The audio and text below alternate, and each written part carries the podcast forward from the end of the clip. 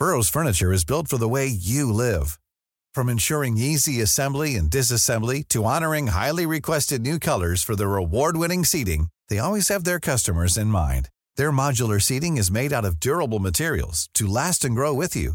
And with Burrow, you always get fast, free shipping. Get up to 60% off during Burrow's Memorial Day sale at burrow.com slash ACAST. That's burrow.com slash ACAST. burrow.com slash ACAST. Heraldo Podcast, un lugar para tus oídos.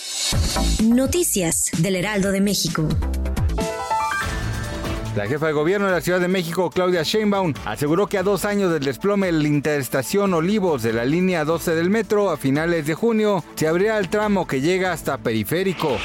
En redes sociales circula un video donde se aprecia un sujeto golpeando a un pequeño can. Los hechos ocurrieron en el municipio de Cuautitlán Izcalli, en el Estado de México. Se presume que se trata de un vecino quien agredió a la mascota y a sus dueñas. La vedette Lynn May estuvo como invitada en una de sus últimas emisiones de Siéntese quien pueda, conducido por Julián Gil, donde reveló que fue abusada sexualmente a los 14 años por un hombre mayor. En entrevista para el podcast de Roberto Martínez, el actor Alfonso Herrera dio a conocer que fue él quien planeó el encuentro de RBD, aunque desde un inicio afirmó que no iba a participar. Gracias por escucharnos, les informó José Alberto García. Noticias del Heraldo de México.